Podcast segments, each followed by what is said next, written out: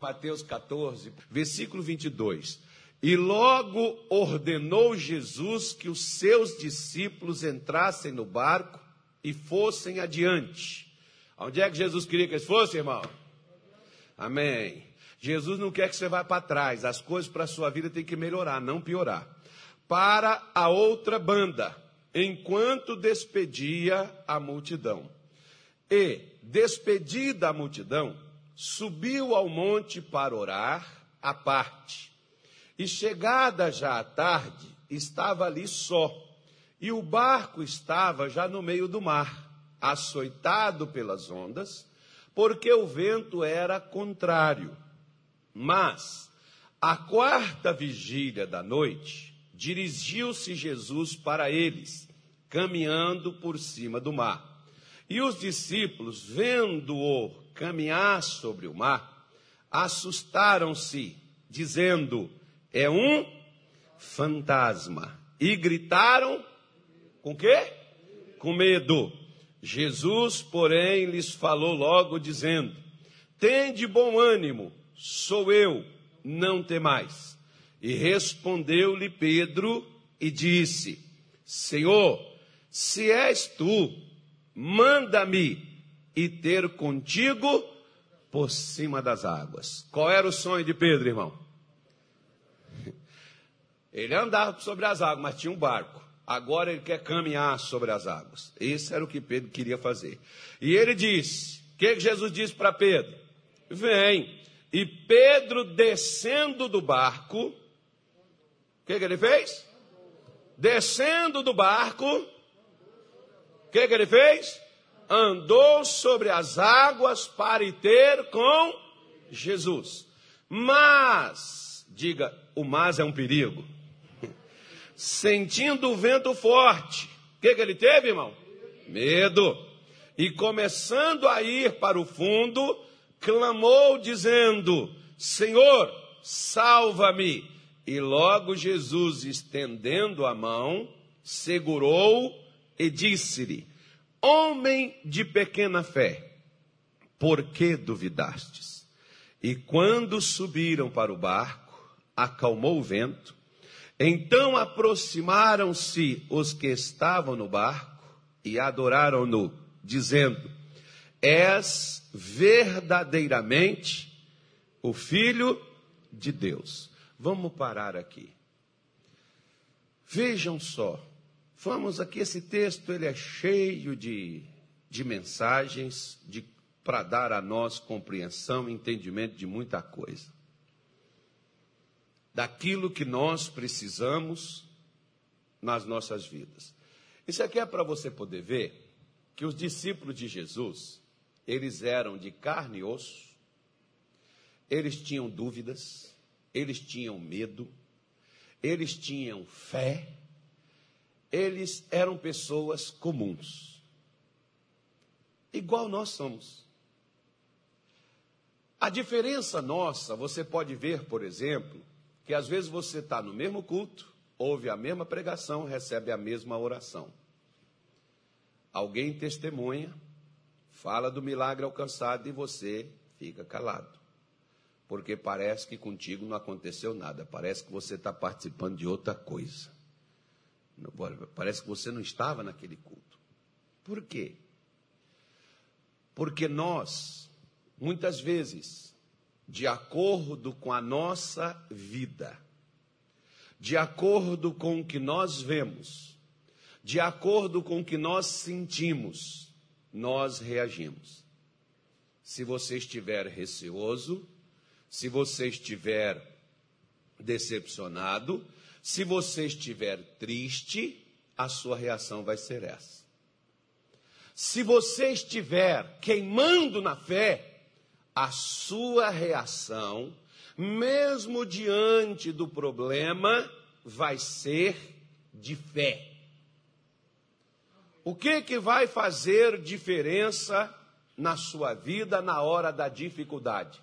É a atitude que você vai tomar é o que você vai deixar tomar conta de você. Porque nós vemos, por exemplo, que na hora que os discípulos, aqui a Bíblia diz que na quarta vigília da noite, para algumas pessoas, como um dia uma pastora me fez essa pergunta, ela diz, pastor, que, qual é a quarta vigília? É porque os judeus, eles tinham uma maneira diferente de separar o dia. Para eles, por exemplo, o dia não é 24 horas como nós. Para eles, dia é dia e noite é noite. É igual mais ou menos. Se você chega depois da meia-noite, nós costumamos dar o quê? Bom dia. Mas na realidade não é dia ainda, é noite. Né? Você vê, se você for biblicamente, você vai ver que Deus fez o sol para governar o dia e a lua para governar o quê? A noite. Então eles têm razão no, na divisão deles. Então, o dia tem 12 horas, que é de 6 a 6, e a noite tem 12 horas, que é também de 6 às 6 da manhã, 6 da tarde até às 6 da noite. E aí na noite eles dividiam primeira vigília, segunda vigília, terceira vigília e quarta vigília. Então, de 6 às 9, primeira vigília. De 9 às 12, segunda vigília.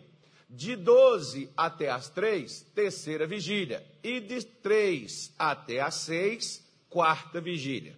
Então, a quarta vigília era a hora de quê? Era a hora do fantasma. É a hora do. Tem crente que até diz assim: a, a, a, de, de três às quatro da manhã é a hora da oração, é a hora de orar, que é a hora que a fila está menor, né, irmão?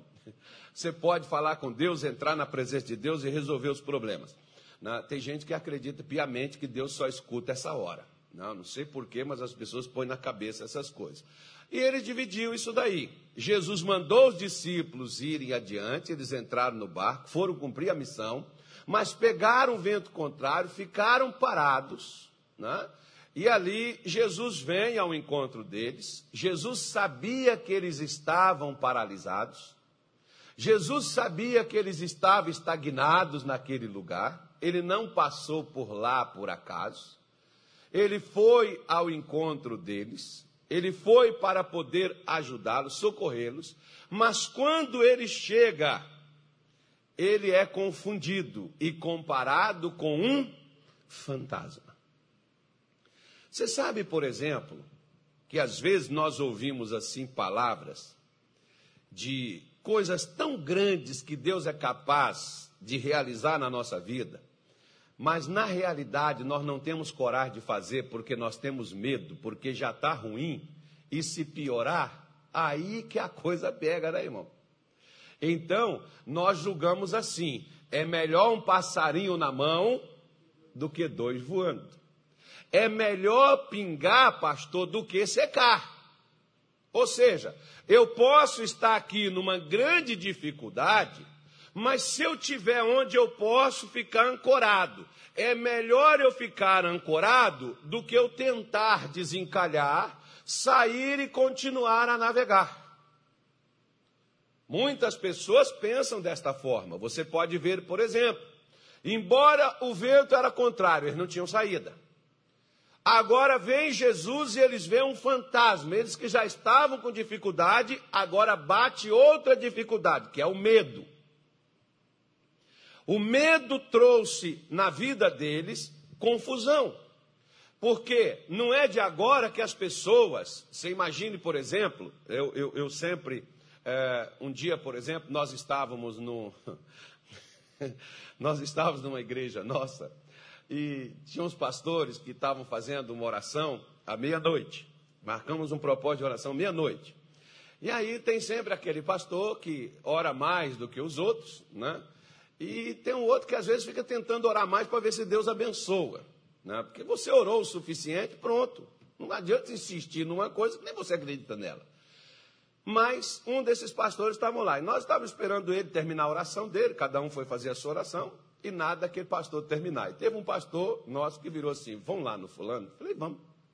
Chegamos lá, ele estava lá, Senhor, toca na minha vida, meu Deus, fala comigo, Jesus, me dá, Senhor, a tua palavra, toca, meu Deus. Aí o pastor virou e disse assim: Vamos chamar ele de Zé. Zé, meu filho, estou te ouvindo. Ele disse: Está amarrado, Deus, eu estou falando sério. que as pessoas. As pessoas são assim, né, irmão? Deus fala comigo. Quando Deus fala, ele diz: Deus cala. Não fala mais, não. Aí ele, toca, Senhor, se és tu meu. Aí o pastor chegou, tocou nas costas dele. Quando o pastor tocou nas costas dele, irmão, aquele camarada deu um pulo. E está amarrado, está amarrado. Ué, mas está pedindo Deus para tocar. Mas como que ele estava? Imagina se fosse Deus tocando nele, irmão. Ele está ele tá amarrando Deus, ele está repreendendo Deus.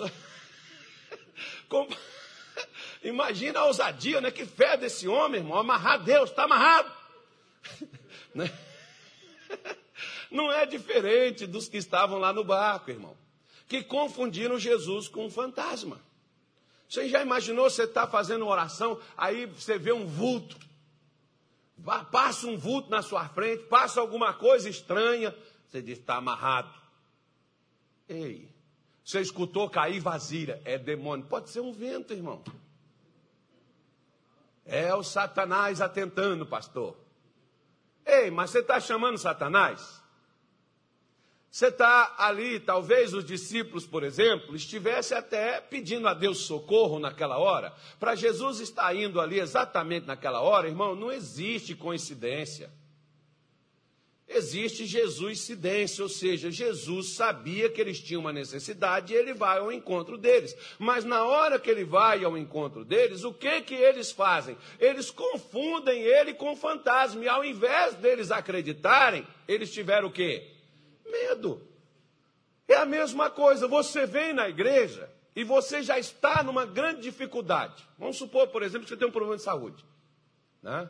Igual um tempo atrás, por exemplo, Teve um pastor, ele estava pregando, de repente ele parou e falou assim: Você aí que está com a sua mão levantada, fique em pé agora e anda. Aí o camarada virou e falou assim: Avisa ele que eu não tenho perna. Não. Aí o pessoal falou: Olha, ele não tem perna, não. Ele falou assim: Eu não estou perguntando, eu estou mandando ele ficar em pé e andar. Pastor atrevido, irmão. E de repente, o que aconteceu com aquele camarada ali sem perna? Blup, blup, blup, levantou. As pernas brotaram no camarada. Agora, você já pensou se na hora que aquele pastor disse assim: Fica aí, você que está com a sua mão levantada, fica aí em pé e anda. E o, e o camarada disse assim: Ó, oh, não tenho perna. E ele falou: Então continua do jeito que você está. Falar assim: Não é Deus faz igual um outro pastor, né? Que ele estava, ele chegou um camarada de óculos escuros, ele foi fazer uma oração, falou assim: Deus vai abrir seus olhos hoje, hoje você vai sair daqui enxergando. E o cara falou assim, pastor, eu não tenho olho. Ele falou, então depois eu voltei e oro por você.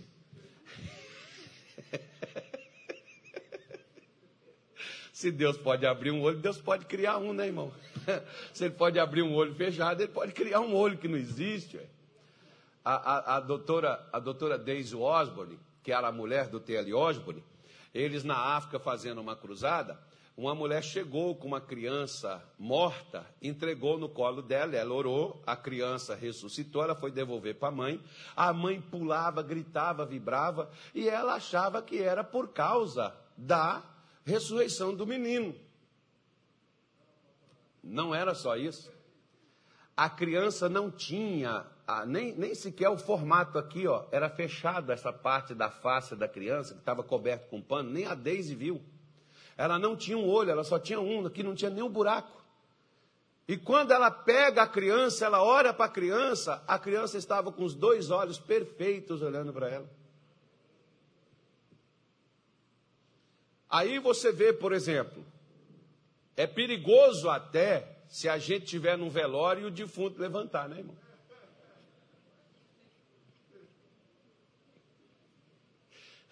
Será que alguém vai ficar lá? Ainda mais se for de madrugada, né? se é o demônio, se é o Satanás. Pois é, Às vezes, por exemplo, como eu já vi, por exemplo, pessoas que a gente diz assim: olha, uma senhora lá em Belém do Pará, ela chegou na igreja carregada, ela não tinha muletas, ela não tinha cadeira de roda, ela era muito pobre, e os irmãos foram lá na casa dela, buscou, colocou ela no carro, ela andava assim no colo das pessoas, e aí pegaram ela, levou e sentou. Eu, na hora que eu subi para o altar, eu vi, eu vi aquela mulher, ele sentando ela no lugar onde ela sentou. Aí eu fiz uma oração. Quando eu fiz a oração, eu disse assim: olha. Quem aqui agora as dores desapareceu? E as pessoas foram contando até chegar lá naquela senhora. Quando chegou nela, eu disse assim: Ah, foi a senhora que entrou carregada, não foi? Ela disse: Fui eu, sofri um acidente há três anos e de lá para cá eu não ando. Mas a senhora está sentindo dor? Não. Então levanta e caminha, porque se Deus tirou as dores, Ele faz o seu corpo também mover. Aí sabe o que, que alguns irmãos nós fizeram? Foram lá ajudar ela a levantar. Eu disse: Epa! Quem tirou as dores dela, ajuda ela a levantar. Aí ela mexeu na cadeira, levantou assim, bambeando, e ali, quando parecia assim que ali ia cair, o pessoal corria para parar ela. Por quê? Porque o pessoal estava com medo dela cair e se quebrar de novo. Fala assim: assim é o crente.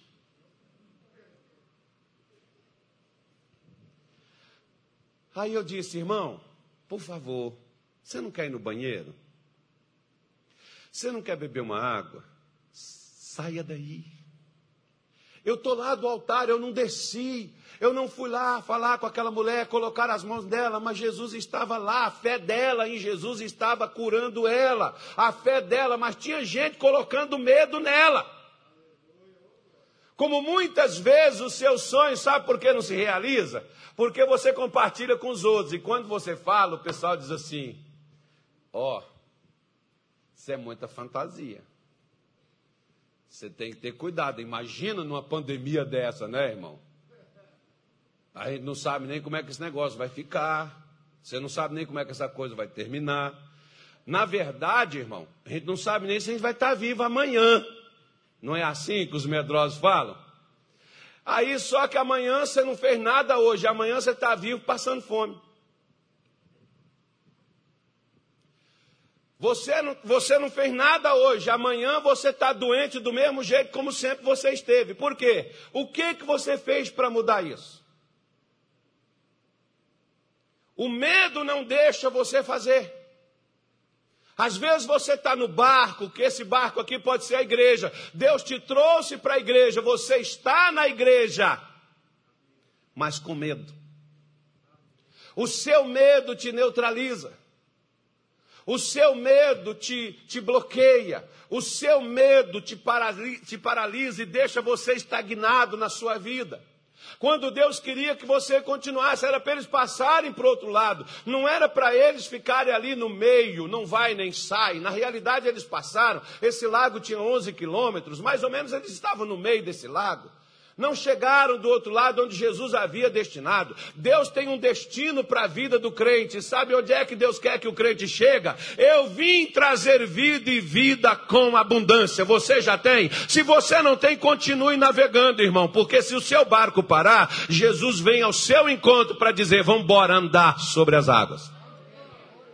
Vamos sair dessa estagnação, vamos sair dessa derrota, desse fracasso, dessa paralisia que você está nela. Às vezes, quantos estão dentro da igreja, mas estão com medo de perder a família, perder o casamento, perder os negócios, perder aquilo que tem.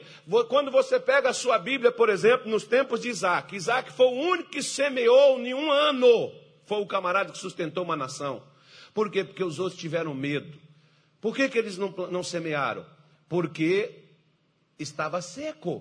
Havia fome na terra. Quando existe fome é porque não tem chuva. Quando não tem chuva, não há colheitas. Você vê, por exemplo, nessa pandemia, muitos produtos hoje faltam nas prateleiras. Por quê? Vai, né, isto vai durante um tempo até voltar ao normal. Por que, que falta? Porque ficou parado e não produziu, e a gente foi consumindo, e daqui a pouco o que, que vai acontecer? Vai faltar. Se não voltar a produzir, vai começar a faltar. Então, se não tem chuva, não vai ter plantio. Se não tem plantio, não vai ter colheita.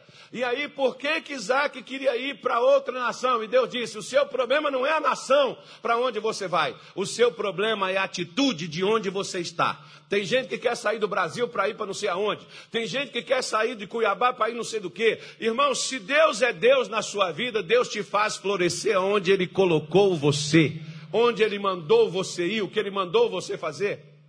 Você não precisa ir para um lugar que aparentemente é mais fácil. Se você for, por exemplo, as pessoas falam tanto dos Estados Unidos, lá tem miséria também, porque só mostra a parte boa. No nosso país, até brasileiro só mostra a desgraça e só mostra a parte ruim. Mas o Brasil é cheio de oportunidades.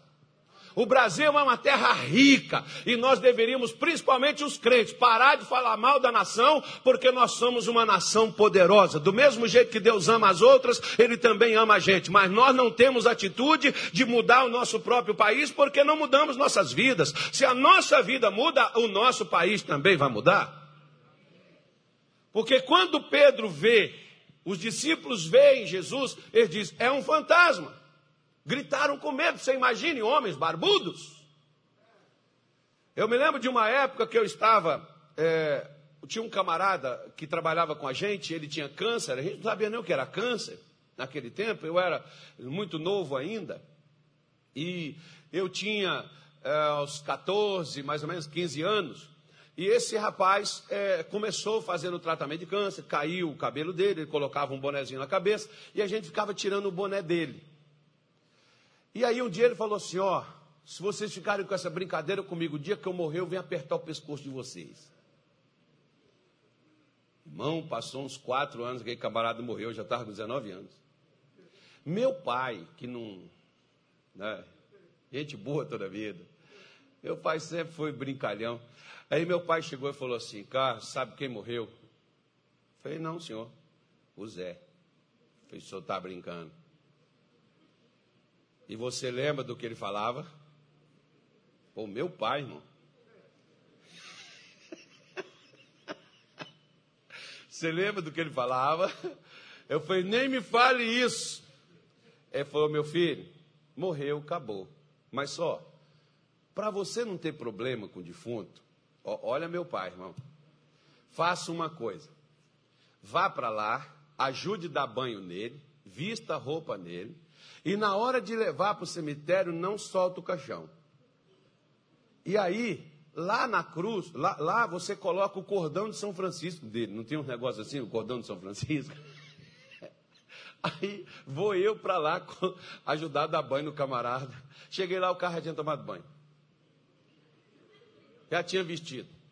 Já tinha colocado no caixão. E não tinha cordão de São Francisco para pôr no cara. Aí, irmão, o cemitério ficava uns 3,5 km e meio, não tinha carro para levar, vai nas costas. Eu garrei naquele caixão, meu pai ria. Falei, meu filho, deixa eu levar. Não. Que era para o Zé não apertar meu pescoço. Aí, aí lá vou eu, né? Você ver o que é medo. Lá vou eu. Levo o Zé o tempo todo, doeu meu ombro. Mas aí terminou, enterrou. Aí Deus falou, aí meu pai falou assim, ó, promete para ele que você vai trazer o cordão e coer na cruz. Falei, ó Zé, fica calmo, vem trazer o cordão para você. Aí, aí passamos, eu tava, eu tinha uma namorada, falei assim, eu vou na casa da minha namorada. E cheguei lá, isso eram umas, umas, umas quatro horas da tarde, cheguei lá depois do enterro. Fui para a casa da namorada, isso na fazenda, irmão.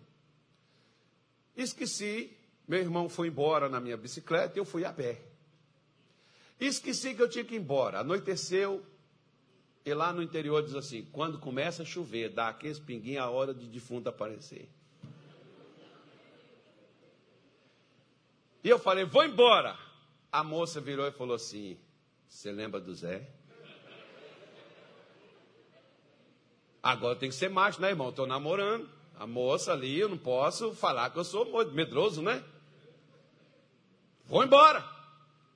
Esse negócio, sou macho, sou homem. Meu amigo, eu já saí de lá com o coração na boca, como dizem em Minas Gerais. E lá vou eu. Quando eu desci, aí o pessoal diz assim: ó, tinha os olhos, olha lá. Quem estava lá? O Zé. Estava até com o bonezinho. Sabe quando você, você tem tanto medo que parece que você tem um quilo de açúcar na boca? E você fica assim paralisado. Puf. E eu estou vendo o Zé na minha frente, escutando passo nas minhas costas. Eu falei, pronto, agora vai apertar meu pescoço. Aí chega uma mão e põe assim no meu ombro e diz, Carlos, era a voz de quem? Do Zé.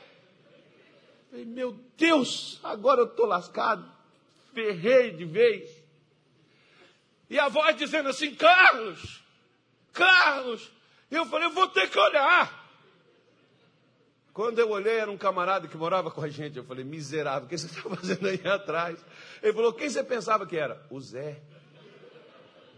Olha o Zé ali. Ele falou, não, não é não. Ele tinha uma lanterna, pegou a lanterna, focou assim. Cara, o rosto é dele, o chapéu é o dele. Mas vamos lá. Eu falei, vamos só se for nós dois. Mas peraí, segurei no cinto dele, irmão. Que se segurar na mão, o cara solta. Segurei no cinto dele e disse, vamos nós dois. Fomos lá olhar o Zé, o coração. Pu, pu, pu, Quando chegamos lá, olhamos, era um cara que foi no velório, bebeu tanto, estava bêbado, não conseguiu ir embora, caiu lá naquele lugar. Mas a gente estava vendo quem? Quem é que o discípulo estava vendo, irmão? Era Jesus, mas quem que estavam vendo? O medo faz você ver o que de fato não é o que está aparecendo a você. Tenha cuidado com o medo para que ele não paralise você. E aí, o que que os discípulos fizeram? Todos eles, você imagina, doze homens, com medo, apavorado, gritando.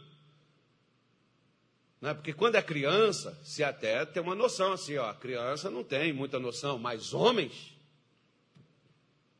Aí no meio daqueles homens, só um se és tu, Senhor, me mande ter contigo. Porque Jesus chega para eles assim: Não temas, sou eu. Mas eu quem? Ele não falou, sou eu, Jesus. Pedro, mais ou menos, percebeu por causa do timbre da voz. Ele identificou Jesus pelas palavras que ele estava dizendo. Lembrou do que Jesus pregava? O que é que Jesus sempre pregou? Não tenha medo. Na sua Bíblia, na nossa Bíblia, tem 365 vezes. Não temas. Será que isso não é bem sugestivo, irmãos? Com exceto ao ano bissexto? São 365 dias no ano. Será que isso não sugere alguma coisa para nós? Ou seja, Deus está falando, você vai ter motivos para ter medo, vai aparecer situações na sua vida para te paralisar, para te estagnar, para você temer, para fazer você ficar assombrado. E quando uma pessoa fica assombrada, ela fica encolhida, ela fica paralisada, e Jesus está dizendo: olha, não tenha medo, tenha fé.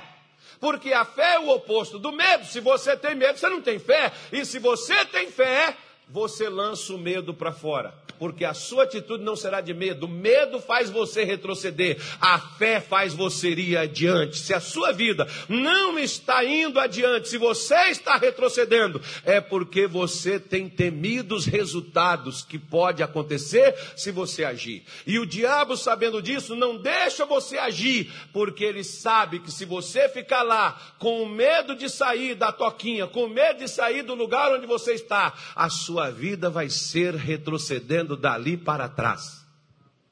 Sempre você vai retroceder, sempre você vai ficar estagnado na sua vida, você não vai adiante. Por isso que quando, quando Jesus chega e Pedro percebe, ele diz: Senhor, se és tu, me manda aí. Na hora, Jesus disse: Vem. Por que, que João falou assim? Eu vou contigo, Pedro. Ele não falou. Por que, que os outros não chegaram e disseram: Eu vou com você, Tiago? Os amigos de Pedro, quantos amigos Pedro tinha? Não, o João, o Tiago eram sócios dele, eram amigos, mas não foram. Um dia, por exemplo, lá em Minas Gerais, um irmão tinha uma empresa, era sócio, o sócio dele virou para ele e falou assim: Fulano, me dá só aquelas duas máquinas, pode ficar com o resto para você. Se eu fosse você, eu abriria falência, fecharia esse negócio.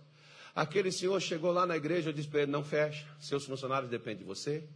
Vamos confiar em Deus, vamos fazer um plano de ação e vamos recuperar essa empresa e vamos crescer. Ele falou: não tem como, pastor, eu não tenho crédito. Eu tenho só em protesto em cartório, isso em 1996, 50 mil reais. Eu não tenho crédito em canto nenhum. Eu abasteço um Fusquinha 69 que ele usava, eu abasteço porque o camarada do posto está me cedendo gasolina, mas eu não sei quando eu vou pagar. Eu disse: o senhor veio fazer na igreja o quê? Olhar para minha cara e eu olhar para a sua? E eu ficar vendo o senhor triste aqui? E porque na hora que eu falei assim, você que tem pelo menos um realzinho para ajudar, ele chorou.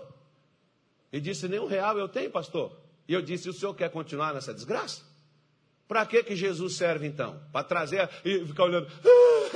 Eu estou desesperado, pastor. Eu estou numa situação terrível. Eu preciso conversar. Tá, você precisa conversar, mas você vai agir? Falei, então, irmão, entra no seu Fusca, põe gasolina e vai rodar. Você vai para a igreja fazer o quê, filho? Para quê? O que você vem fazer na casa de Deus? Ah, quem sabe uma hora dessa, Deus me acerta, manda uma benção lá de cima, ela cai aqui. Essa é a fé da sorte. Agora, se você quiser a fé que funcione, tenha atitudes de fé. E as atitudes de fé são mostradas diante das atitudes de medo que você tem tido. As atitudes de fé em cima das atitudes de medo que você possui. Eu vou repetir de novo para você poder entender. Eu tinha um medo de demônio, meu irmão. Na hora que o pastor fazia oração, eu fechava os olhos, tapava os ouvidos, não queria. Eu ficava ali que eu não abria meus olhos para nada, escutava demônio gritar, demônio cair pelo chão, ó, pelo amor de Deus, não. Aí eu estou orando, Deus, tira de mim esse medo. E se você tiver medo, deixa eu falar para você como é que é que Deus tira ele. Fazendo você passar pelo que você teme. Ah, isso é fantástico. O que, que o discípulo tinha? Medo. Jesus queria que eles vencessem. Vou deixar vocês passar pelo medo que vocês têm. Para ensinar vocês que o medo estagna, a fé resolve, a fé vence, a fé ultrapassa. Aí eu estou lá, Jesus, tira esse medo de mim, Senhor. Aí eu estou lá e tal, o pastor chegou para mim, bateu nas minhas costas. Ele falou assim, Carlos, eu falei, está amarrado, diabo, em mim você não toca. Tira a mão, Satanás, eu sou de Deus.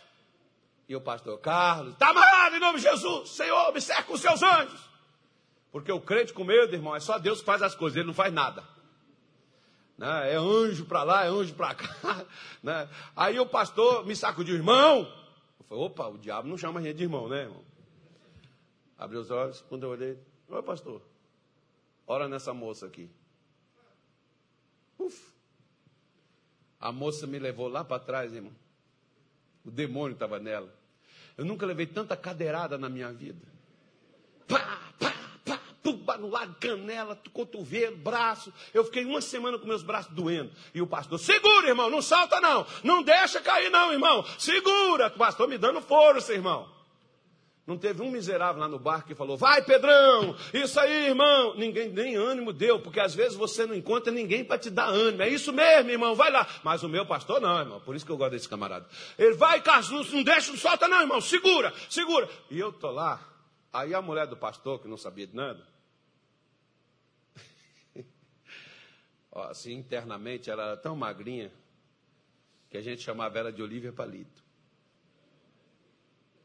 Os crentes põem apelido na gente, irmão. Como tem gente que me chama de gordo, eu sei. Mas ele só não me chama na minha frente. Na minha frente é pastor, meu líder, então por trás é gordo. Aí tem uns. Aí, quando eu estou lá, a mulher do pastor veio e falou assim: solta, irmão. Eu falei assim: se comigo esse bicho está pulando, está fazendo essas coisas, vai quebrar a mulher do pastor tudinho. Falei, não solto não, irmão. Se ela não está vendo como é que ele está, irmão, pode soltar. Eu falei, não, não vou soltar não, o pastor mandou segurar. E ele falou, solta, irmão. Ela me dizendo, solta, irmão, não vou soltar. Irmão, em nome de Jesus, solta. Agora o demônio já era eu também, né, irmão? Eu soltei fiquei pronto para pular de novo. Quando eu fiquei olhando, ela falou assim: demônio, você está diante de uma mulher de Deus, mãos para trás. Aí o demônio, de joelho. Eu dei, mano. Eu falei, é assim, irmã? Ela falou, você não sabia não? Eu não, porque quando vocês oravam, eu fechava os olhos e tampava os ouvidos.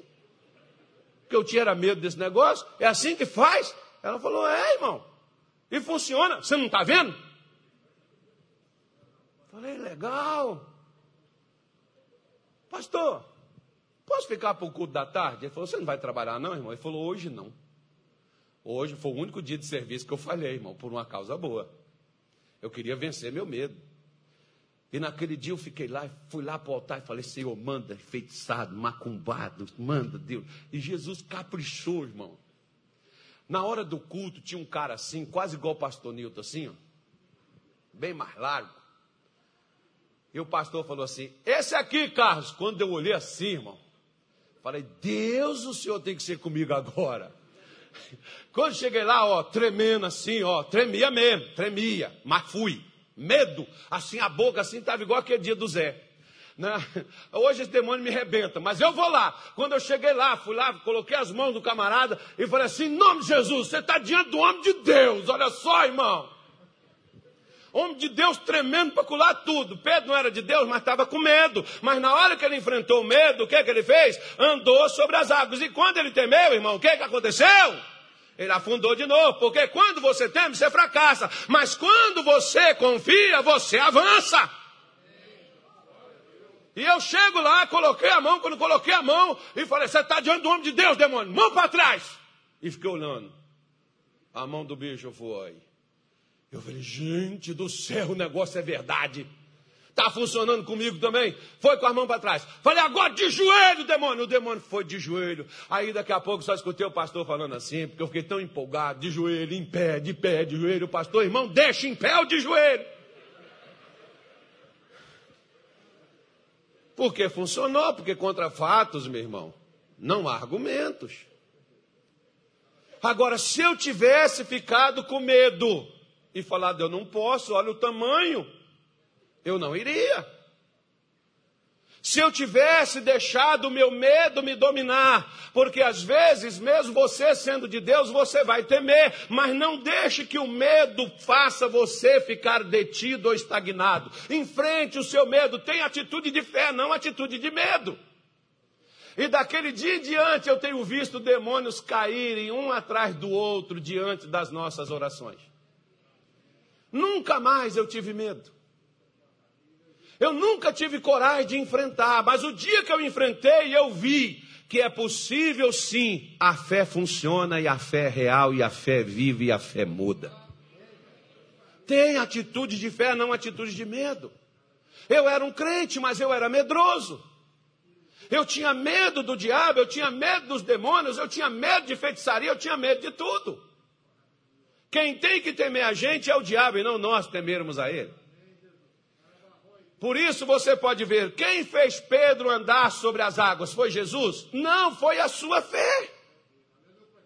Por que, que quando Pedro afundou, se fosse Jesus que estivesse fazendo Pedro andar, por que, que quando Pedro afundou, Jesus deu bronca nele? Jesus não deu bronca nele porque ele desceu do barco. Pelo contrário, Jesus incentivou, vem. Você tem que ter gente de fé que incentive você.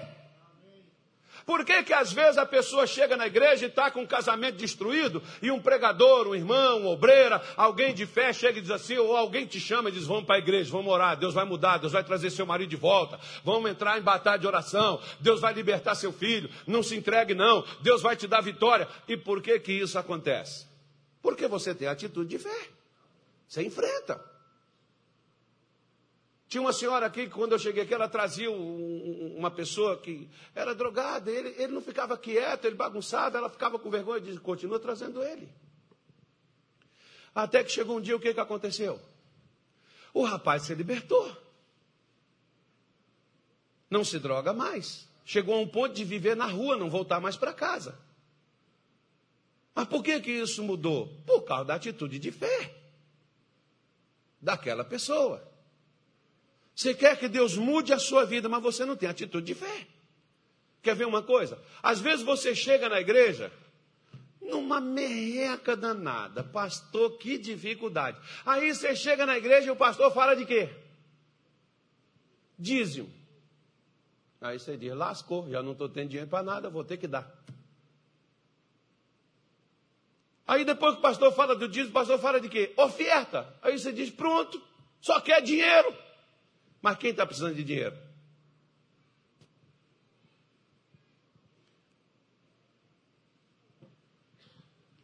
Só que o meu medo, que o que eu tenho não é suficiente, e pegar o que eu tenho e lançar, vai ficar pior ainda a minha situação. Eu não tenho fé para fazer.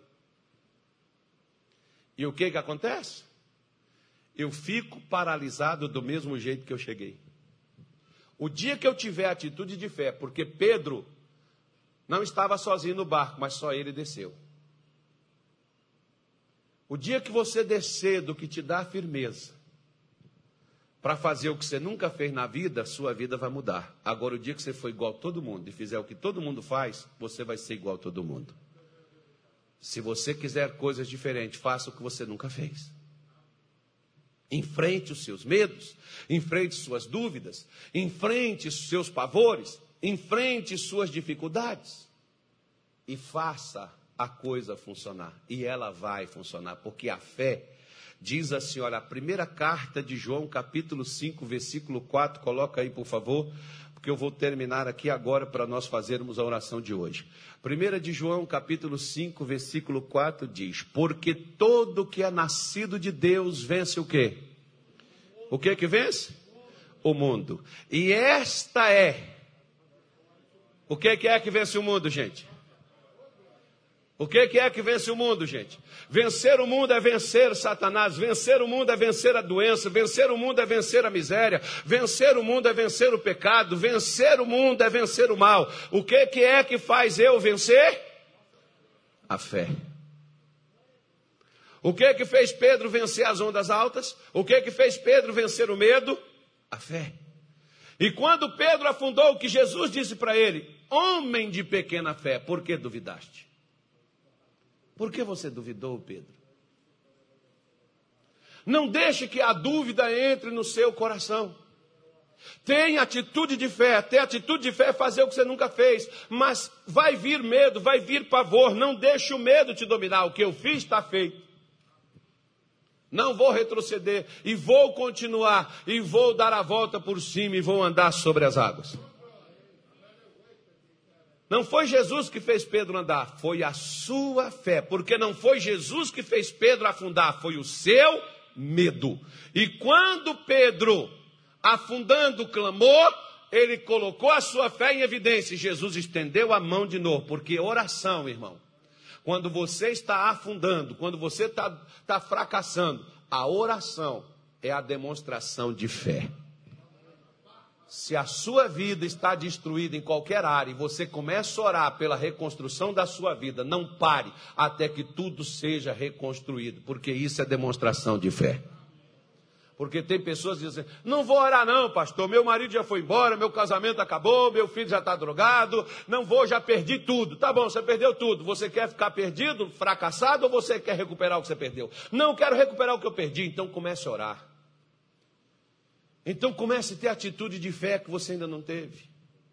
Comece a sair do seu barco, que é o seu lugar de conforto, que é o seu porto seguro, e se arrisque, porque a fé, ela leva a gente a se arriscar. A fé leva a gente a fazer o que nós não estamos aptos ou preparados para poder fazer. A fé faz você ir, a fé faz você sair de onde você está. Sentado, deitado, de cabeça para baixo, como você quer. Feche os seus olhos. Pai, em o nome do nosso Senhor Jesus. Meu Deus, nós estamos diante da Sua presença nesta manhã. Conosco, meu Pai, estão aqui homens e mulheres Gente, meu Deus, que o Senhor tirou do fundo do poço, do abismo, da lama, do buraco. Gente, meu Deus, que o Senhor tirou das garras do inimigo. Gente que o Senhor escolheu e trouxe, meu Deus, para dentro da tua casa. Mas mesmo dentro da sua casa, oposições têm se levantado dificuldades têm surgido. Momentos difíceis, ó Deus, têm acontecido e têm estagnado e paralisado. E prendido, meu Deus, a vida deste irmão, desta irmã. Mas hoje, Senhor, nós mostramos a eles que a fé é uma possibilidade. Pedro desafiou o Senhor, dizendo: Se és tu, me manda ir. Se o Senhor me mandar, eu vou. E o Senhor disse para ele ir, porque o Senhor é o nosso maior incentivador. Porque o Senhor quer que a nossa vida venha progredir. O Senhor quer que a gente mude, que a gente avance, que a gente cresça, que a gente venha romper com os horizontes. O Senhor quer que a gente abra na vida os caminhos, mesmo que eles não existam. Por isso, Senhor, em o nome de Jesus, nesta manhã de hoje, eu aconselhei aos nossos irmãos que antes de comer deste pão, que o salmista diz que o pão fortalece o coração do homem, que eles pedissem força para aquilo que eles não suportam mais. Meu Pai, em nome de Jesus, não havia forças para superar aquele vento contrário, eles estavam parados. Mas o Senhor chegou naquele barco para mudar tudo. Assim como nesta manhã o Senhor está chegando na vida desta mulher e na vida deste homem para mudar tudo. E agora está na hora de você ter uma atitude de fé. E nas suas próprias palavras, peça para Deus, neste exato momento, entrar na sua vida, mexer na sua casa, mexer na vida de seu filho mexer na vida de seu marido, mexer na vida de seus pais, mexer nos seus negócios, no seu trabalho, mexer na sua alma, mexer nos seus sentimentos, nos seus pensamentos, mexer em nome de Jesus na sua prosperidade e abrir seus caminhos, mexer nos seus órgãos físicos, que talvez você até fez um procedimento, um procedimento cirúrgico, mas não resolveu, mas há um grande médico que sabe como curar e que vai te dar força para você superar isso. Pai, em nome de Jesus, escute essa mãe, escute esse homem, esse pai, escute esse filho, essa avó, escute esse neto, escute essa pessoa que ora, escuta essa pessoa que pede pela sua casa. Essa pessoa que pede pela sua família, meu Deus. Escute essa pessoa, meu Pai, que está com a sua vida parada estagnada, sem mover do lugar. Ah, meu Deus, mas esta pessoa tem sonhos, tem propósitos, ela tem intenções, ela tem desejos, meu Deus, de uma, um avanço, uma mudança, uma transformação, um caminho aberto. Por isso nós clamamos nesta manhã de hoje e nós te pedimos, meu Deus, em o nome do nosso Senhor Jesus, opera, meu Pai e coloque a tua bênção, meu Deus, agora, para que essa pessoa receba a força, a força para ela superar, a força, meu Deus, para ela viver uma vida nova, uma vida diferente.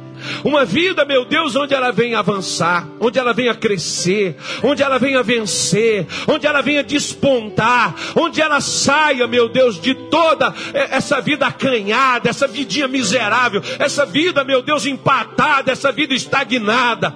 Nós queremos caminhos abertos, Senhor. Por isso nós oramos. Se a oração de Jó, ela trouxe, meu Deus, a tua proteção, ela trouxe, meu Deus, a tua graça sobre o que ele tinha sobre sua casa, sobre os seus bens, sobre o trabalho de suas mãos. Deus, nós estamos clamando, muda a nossa vida. Em o nome de Jesus Cristo, muda a vida do filho, muda a vida da filha. Aquilo que disseram não tem jeito, alguns até disseram: pode orar, mas eu não volto para casa. Pode fazer o que você quiser, mas eu não vou voltar. Nós oramos agora, Senhor, e nós te pedimos, meu Deus, mude a nossa história. Meu Deus, mude a nossa vida, porque nós vamos sair desse barco do fracasso, desse barco do comodismo, desse barco, meu Deus, da estagnação, e nós vamos adiante, porque aquilo que nos deteve, que foi contra nós até agora, como o Senhor chegou, aquele vento não foi capaz de te deter, aquele vento não foi capaz, meu Deus, de segurar que Pedro andasse sobre as águas, aquele vento não foi capaz, Senhor, porque porque quando tu entrastes no barco, o vento se acalmou. Entra no barco da vida desta mulher que ora, entra no barco da vida desse homem que clama, e ajude, meu Deus, hoje, para que todas as coisas venham se ajustar e a sua bênção venha sobre esta pessoa. Em o nome de Jesus nós oramos e pedimos a tua força e o teu poder para que nunca mais esta pessoa seja a mesma. Nós te pedimos isto no nome do nosso Senhor Jesus. Pode levantar suas mãos para os céus, porque a sua casa será uma casa de bênçãos de hoje em diante. O seu lar será um lugar abençoado. Minha casa será uma casa de bênção. Minha casa será Minha casa será um pedaço um do céu. pedaço do céu. Nela estarão reunidos adoradores. Nele estarão reunidos que adoradores só exaltam ao Deus verdadeiro e fiel. que só exaltam ao Deus verdadeiro e fiel. Minha casa será Minha casa será reconhecida reconhecida como lugar de milagres, como um lugar de E milagres orações. e oração. onde Jesus tem prazer em ficar, Onde Jesus tem prazer em ficar. onde o Espírito Onde Santo o habita, Espírito Santo habita. onde há prosperidade, Onde há prosperidade, amor e vida. passa do meu lar, pede para Ele Faça do meu lar, Senhor, um lugar de um lugar de harmonia. passa do meu coração, Faça do meu coração sua casa todo dia, tua casa todo dia. esteja à vontade para ficar Esteja à vontade pra ficar. e nunca mais partir, E nunca mais partir. pois a casa que um dia Pois a casa que um dia te recebeu nunca mais saberá viver Faça do meu lar, Senhor, pede para Ele Faça do meu lar, um Senhor, lugar de um harmonia. lugar de harmonia. Faça do meu coração a tua casa todo dia. Faça do meu coração tua casa todo dia. Esteja à vontade para ficar Esteja à vontade pra e ficar. nunca mais partir. Nunca mais partir. Pois a casa que um dia te Pois a recebeu casa que um dia te recebeu. nunca mais saberá viver sem ti. Mas saberá viver sem ti. Senhor, e que assim seja este lar, esta família, este casal, esta mulher, seus filhos. Seja, meu Pai, esta casa abençoada com harmonia, abençoada com a paz, abençoada com a saúde, abençoada com a prosperidade, abençoada com a salvação, com a libertação. Que seja esta casa, meu Deus, uma bênção. Nós te agradecemos no nome do Senhor Jesus. Digam graças a Deus e amém.